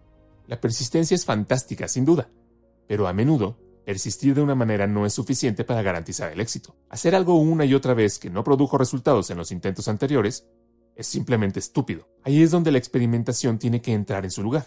Imagínate esto. Muchas personas ambiciosas pasan por la vida con una persistencia impresionante y una muestra de ambición. Son como bulldogs, agarrando algo y negándose a dejarlo ir. Pero a menudo no tienen éxito porque se olvidan de experimentar con nuevos enfoques. Por ejemplo, las compañías petroleras invierten un esfuerzo significativo en el estudio de las formaciones rocosas antes de perforar pozos. Sorprendentemente, a pesar de su análisis científico, aproximadamente 7 de cada 8 pozos son agujeros secos. Sin embargo, las compañías petroleras siguen siendo persistentes en su búsqueda de petróleo. En lugar de cavar un solo agujero a profundidades extremas, cambian su enfoque. Cuando se hace evidente que un pozo no produciera petróleo, ejercen buen juicio y experimentan con uno nuevo. El punto a recordar aquí es, quédate con tu objetivo. No te desvíes ni una pulgada de eso, pero no te golpees la cabeza contra una pared. Si no estás obteniendo resultados, prueba un nuevo enfoque. Así es como puedes desarrollar el poder de experimentar. Enfoque 1. Tienes que decirte a ti mismo, alto y claro, hay una manera. Cuando empiezas a creer que estás derrotado y no hay manera de vencer un problema, los pensamientos negativos entran, reforzando esa mentalidad derrotada. Cuando crees firmemente que existe una solución, notarás un cambio en tu energía esa vibra negativa de vamos a renunciar se transforma en una actitud positiva de sigamos adelante. Enfoque 2. Da un paso atrás y pulsa el botón de actualización. A menudo estamos tan atrapados en nuestras luchas que nos volvemos ciegos a soluciones alternativas o enfoques nuevos. No te vas a creer la cantidad de avances que pueden golpearte mientras estás sentado junto a un árbol. Parte 11. Usa objetivos para ayudarte a crecer. Los objetivos son como tu propia brújula personal guiándote a través de los territorios inexplorados y llevándote al tesoro. Sin metas, las personas simplemente deambulan por la vida. Los objetivos son tan esenciales para el éxito como el aire para la vida. 1. Deja claro a dónde quieres ir.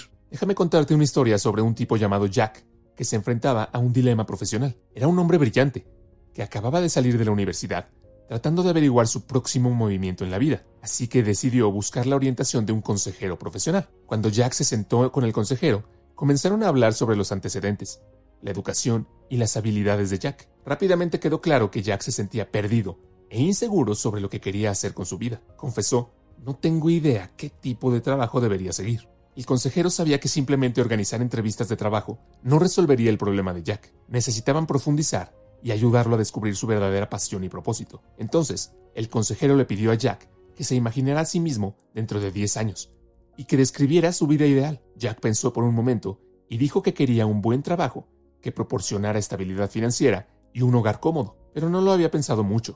El consejero le aseguró a Jack que su respuesta fue completamente normal. Sin embargo, explicó que sin un destino claro en mente sería difícil encontrar la trayectoria profesional correcta. Era como ir a una taquilla y decir, dame el boleto, sin especificar el destino. El consejero hizo hincapié en que Jack necesitaba tener una visión clara de dónde quería estar para tomar decisiones informadas sobre su carrera. Esta conversación provocó algo en Jack. Se decidió a crear un plan detallado de 10 años para su trabajo, hogar y vida social, con la orientación del consejero. Jack comenzó a imaginar su futuro en cada uno de esos tres departamentos. En el departamento de trabajo, Jack consideró qué nivel de ingresos quería alcanzar, el nivel de responsabilidad que quería y la cantidad de prestigio que esperaba obtener de su trabajo. Quería una carrera que lo desafiara y le permitiera crecer tanto personal como profesionalmente. Pasando al departamento del hogar, Jack pensó en el tipo de nivel de vida que quería proporcionar para sí mismo y su futura familia. Se imaginaba vivir en una hermosa casa, tal vez una acogedora casa de campo o un apartamento moderno, e irse de vacaciones memorables con sus seres queridos. Jack también pensó en el apoyo financiero que quería ofrecer a sus hijos cuando entraran a la edad adulta. Finalmente, en el departamento social, Jack reflexionó sobre el tipo de amigos que quería tener los grupos sociales de los que deseaba formar parte, los puestos de liderazgo comunitario que aspiraba a ocupar y las causas que valía la pena apoyar. Jack quería rodearse de personas inspiradoras y de ideas afines que fomentaran su crecimiento personal. El plan de 10 años de Jack comenzó a tomar forma mientras derramaba sus pensamientos en el papel. Describió sus objetivos de trabajo, la casa de sus sueños, como un hermoso jardín y su deseo de tener un impacto positivo en una comunidad. Era una visión vívida y detallada de la vida que quería crear para sí mismo. Con este plan en la mano, Jack sintió un nuevo sentido de dirección y propósito. Al establecer objetivos claros en los departamentos de trabajo, hogar y sociales, no solo encontró el éxito, sino que también encontró la verdadera satisfacción y la felicidad a lo largo del camino. La historia de Jack sirve como un poderoso recordatorio de que tener objetivos a largo plazo y un plan detallado es crucial para lograr un éxito real. Se trata de saber a dónde quieres ir y tomar las medidas necesarias para llegar ahí. Por lo tanto, tómate un momento para imaginar tu propio futuro y comienza a crear tu propio plan de 10 años. Puede que te sorprenda lo que puedes lograr cuando tienes una visión clara y una hoja de ruta que te guíe. 2. Deja que los objetivos sean tu sistema de guía automática.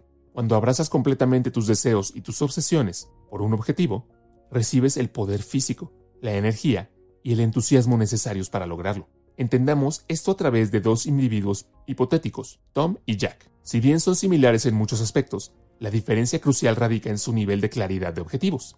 Tom posee un objetivo bien definido.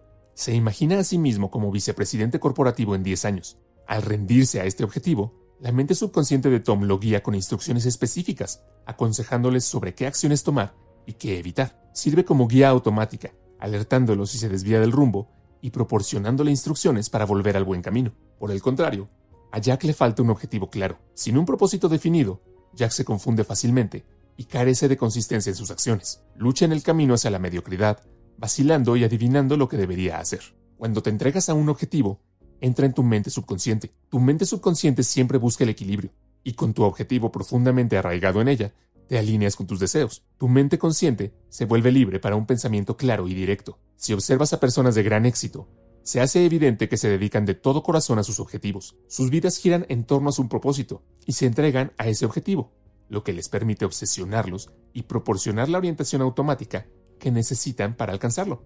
3. Tomar desvíos. Si estás conduciendo por una carretera y llegas a una situación de carretera cerrada, no acamparías ahí, ni volverías a la casa. La carretera cerrada simplemente significa que no puedes ir a donde quieres por esta carretera. Simplemente encontrarías otro camino para llevarte a donde quieres ir. Observa lo que hacen los líderes militares. Cuando desarrollan un plan maestro para llevar a cabo una misión, también trazan planes alternativos. Si ocurre algo imprevisto que descarta el plan A, cambian al plan B. Es importante entender que cuando nos desviamos, no tenemos que cambiar nuestros objetivos. Simplemente viajemos por una ruta diferente para llegar al mismo destino, al igual que Google Maps busca rutas alternativas para un destino. 4. Autoinversión. Es posible que hayas escuchado a la gente expresar su arrepentimiento por no haber invertido en ciertas acciones en el pasado, pensando en la riqueza que podrían haber acumulado. Cuando se trata de inversiones, la mayoría de la gente piensa en acciones, bonos, bienes raíces u otras propiedades. Sin embargo, la inversión más significativa y gratificante que uno puede hacer es en uno mismo, adquiriendo cosas que mejoran el poder mental y las habilidades. Las empresas inteligentes entienden que su fortaleza y éxito dentro de cinco años no depende de sus acciones en el futuro, sino de las inversiones que hagan hoy. El beneficio surge de una fuente, la inversión. Esta lección también se aplica a cada uno de nosotros.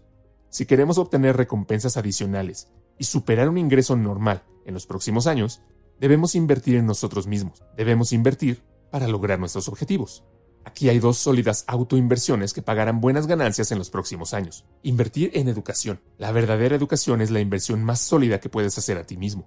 Invierte en iniciadores de ideas.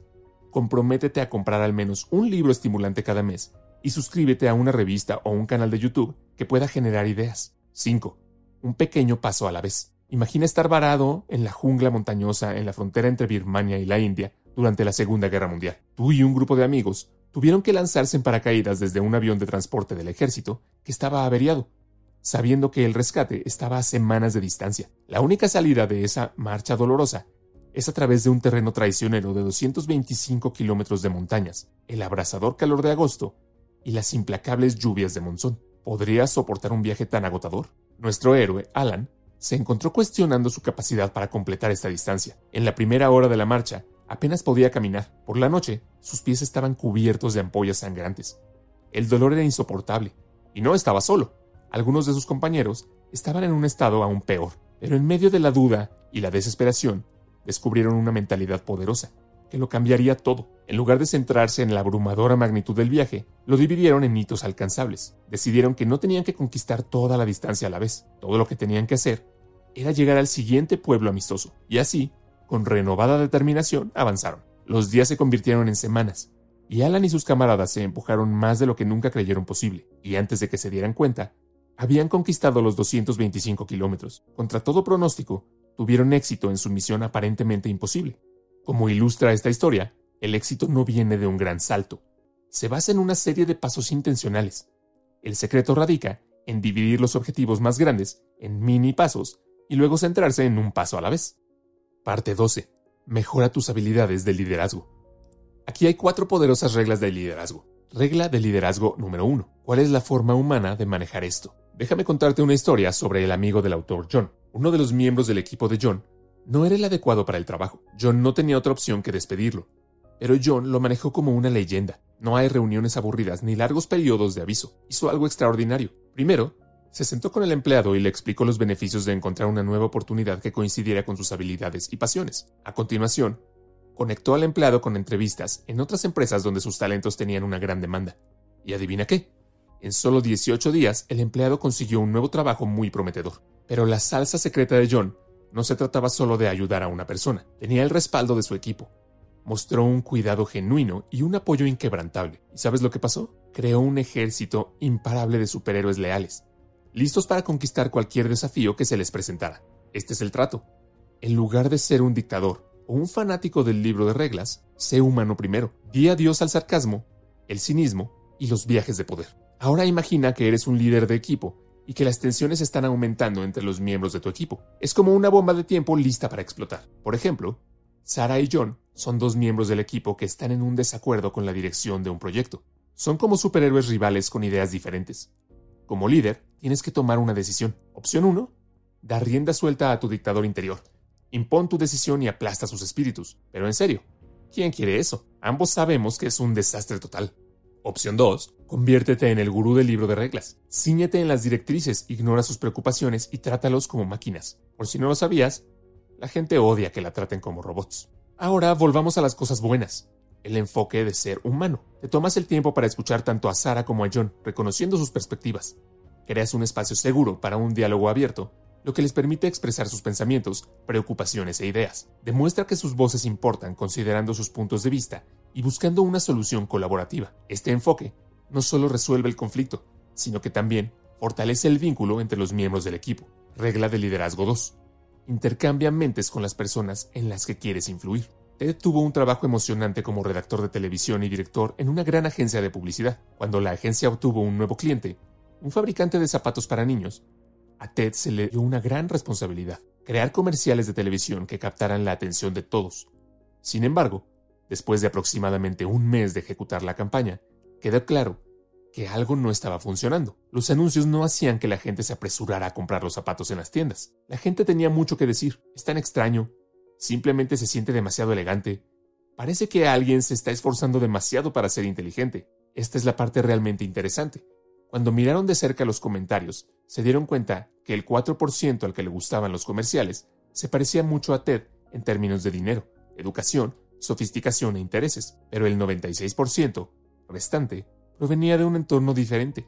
El problema era que Ted había hecho los comerciales basándose en sus propias preferencias, sin tener en cuenta cómo la mayoría de la gente compra zapatos. Se centró en lo que le gustaba, en lugar de en lo que atraería a la mayoría. Resultó que si Ted hubiera pensado como una persona común y corriente, se habría hecho dos preguntas importantes. Si yo fuera padre, ¿qué tipo de anuncio me haría querer comprar esos zapatos? Y si fuera un niño, ¿Qué tipo de anuncio me haría decir con entusiasmo a mis padres que quiero esos zapatos? Vamos a entender este ejemplo usando algunas situaciones. Si le das órdenes a tus inferiores o a tus empleados, pregúntate esto. ¿Me gustaría llevar a cabo estas órdenes si me las dieran de la forma en la que las di a los demás? En caso de que estés preparando un discurso, ten en cuenta los antecedentes y los intereses de tu audiencia. Se trata de ponerte en su lugar. Entiende a las personas en las que quieres influir. Regla de liderazgo 3. Piensa en el progreso, cree en el progreso e impulsa el progreso. Imagínate esto. Eres el presidente de una empresa mediana que se enfrenta a una decisión difícil. Quieres ascender a un vendedor para que se convierta en el gerente de ventas. Es un papel fundamental. Tienes que elegir sabiamente. Traes a un experto para que pase un día con cada candidato. Dos vendedores reaccionan de la misma manera. Se resisten al cambio, apegándose al status quo. Pero hay un destacado, el tercer vendedor. Está entusiasmado con el crecimiento de la empresa y siempre tiene hambre de mejorar. Compartió ideas para conseguir nuevos negocios, ofrecer un mejor servicio y aumentar la motivación. Se trataba del progreso. Ahora, ¿a quién elegirías? Obviamente el pensador progresista, ¿verdad? El que cree en empujar los límites y mejorar las cosas. En todas las áreas de tu vida, tienes que pensar en el progreso, creer en el progreso y presionar por el progreso. Aquí hay una pequeña lista de verificación en la que pensar. 1. ¿Crees en el progreso de tu trabajo? Por ejemplo, ¿elogias a tu empresa, a la gente que la acompaña y los productos que vende en cada oportunidad posible? 2. ¿Piensas en el progreso de tu familia? Por ejemplo, ¿haces todo lo posible por lograr un nivel de vida más alto? 3. ¿Piensas en tu propio progreso? Por ejemplo, ¿estás creciendo y mejorando constantemente? Solo hay dos formas de desarrollar una actitud progresista. 1. Piensa en mejorar todo lo que haces. 2. Piensa en altos estándares para todo lo que haces. Regla de liderazgo 4 Aprovecha tu poder de pensamiento supremo con la soledad. Como parte de un programa de desarrollo profesional, a 13 aprendices se les dio una tarea única. Tuvieron que pasar una hora al día durante dos semanas solos, sin distracciones, en pura soledad. Se les animó a pensar de forma constructiva sobre cualquier cosa que se les viniera a la mente. Al final de esas dos semanas, sucedió algo increíble. Todos y cada uno de los aprendices, sin excepción, informaron que la experiencia fue increíblemente práctica y valió la pena. Un aprendiz estaba a punto de tener un serio desacuerdo con otro ejecutivo, pero a través de un pensamiento claro durante su soledad, no solo identificó la causa raíz del problema, sino que también encontró la forma de solucionarlo. Otros descubrieron sus propios avances únicos. Un aprendiz abordó el desafío de cambiar de trabajo, mientras que otro resolvió sus dificultades matrimoniales. Incluso había alguien que encontró claridad en la compra de una casa. Pero eso no es todo. Aquí está la parte fascinante descubrieron que las decisiones y observaciones tomadas durante su soledad eran extremadamente precisas. Cuando la niebla de las distracciones se aclaró, las decisiones correctas se volvieron muy claras. Los líderes exitosos saben la importancia de pasar tiempo a solas con sus pensamientos. La soledad les permite juntar las piezas del rompecabezas de un problema, encontrar soluciones creativas y planificar de manera efectiva. Es su arma secreta para el superpensamiento. Lamentablemente, muchas personas no pueden desbloquear su propio poder de liderazgo creativo porque buscan el consejo de todos y de todo, excepto de ellos mismos. No aprovechan su propia sabiduría interior y perspicacia. Ahora, esto es lo que puedes hacer para aprovechar el poder de la soledad en tu propia vida. Comienza reservando algo de tiempo cada día, al menos 30 minutos, para estar completamente solo. Elige un momento en el que tu mente esté fresca y las distracciones sean mínimas. Podría ser temprano por la mañana o tarde por la noche, lo que sea mejor para ti. Durante este tiempo dedicado, participa en dos tipos de pensamiento, dirigido y no dirigido. Para el pensamiento dirigido, concéntrate en un problema o desafío importante al que te enfrentas. Permite que tu mente estudie objetivamente el problema y te guíe hacia la respuesta correcta. Para el pensamiento no dirigido, deja que tu mente divague libremente. Explora diferentes pensamientos e ideas que surgen de forma natural. Este tipo de pensamiento se mete en tu mente subconsciente. Recuerda, pensar es el trabajo principal del líder, y la mejor manera de prepararse para el liderazgo es a través de una contemplación reflexiva. Las respuestas que buscas están dentro de ti. Date el espacio y la oportunidad de encontrarlas. Parte 13. Cree que puedes tener éxito y lo harás. Aquellos que creen que pueden mover montañas en realidad lo hacen. La creencia desencadena el poder dentro de nosotros para tomar medidas, encontrar soluciones y lograr lo que otros perciben como imposible. Tu mente es una fábrica de pensamientos con dos empleados, el señor triunfo y el señor derrota. Alimenta al señor triunfo con señales positivas y él fabricará las razones por las que puedes tener éxito. Por otro lado, el Señor derrota llenará tu mente de pensamientos negativos y razones por las que no puedes. Dispara al Señor derrota y abraza al Señor triunfo el 100% del tiempo. Aquí hay tres consejos del libro para desarrollar el poder de la creencia. 1. Céntrate en el pensamiento exitoso. Reemplaza los pensamientos de fracaso por pensamientos de triunfo. Cuando te enfrentes a situaciones difíciles, recuérdate a ti mismo que las conquistarás. Cuando compitas con otros, Cree que eres igual a los mejores. Acepta las oportunidades con la mentalidad de que puedes alcanzar la grandeza. Deja que el poderoso pensamiento de tendré éxito domine tu proceso de pensamiento. Al pensar en el éxito, condicionas tu mente para crear planes y tomar acciones que conduzcan al éxito. 2. Nunca subestimes tu propio potencial. No te quedes corto. 3. Cree en grande. El tamaño de tu éxito es directamente proporcional al tamaño de tu creencia. Atrévete a pensar en grande, establece metas ambiciosas y espera grandes logros. No te limites a pequeñas ideas y planes. Esto es todo para este video. Fue bastante largo, pero espero que haya valido la pena. Probablemente el 95% de la gente no verá este tipo de videos ni leerá esos libros. Así que simplemente viendo este video ya estás en el 5% superior. Y si solo tomas una o dos lecciones de este video y las aplicas a tu propia vida, realmente creo que verás cambios notables. Gracias por verlo y que tengas un buen día.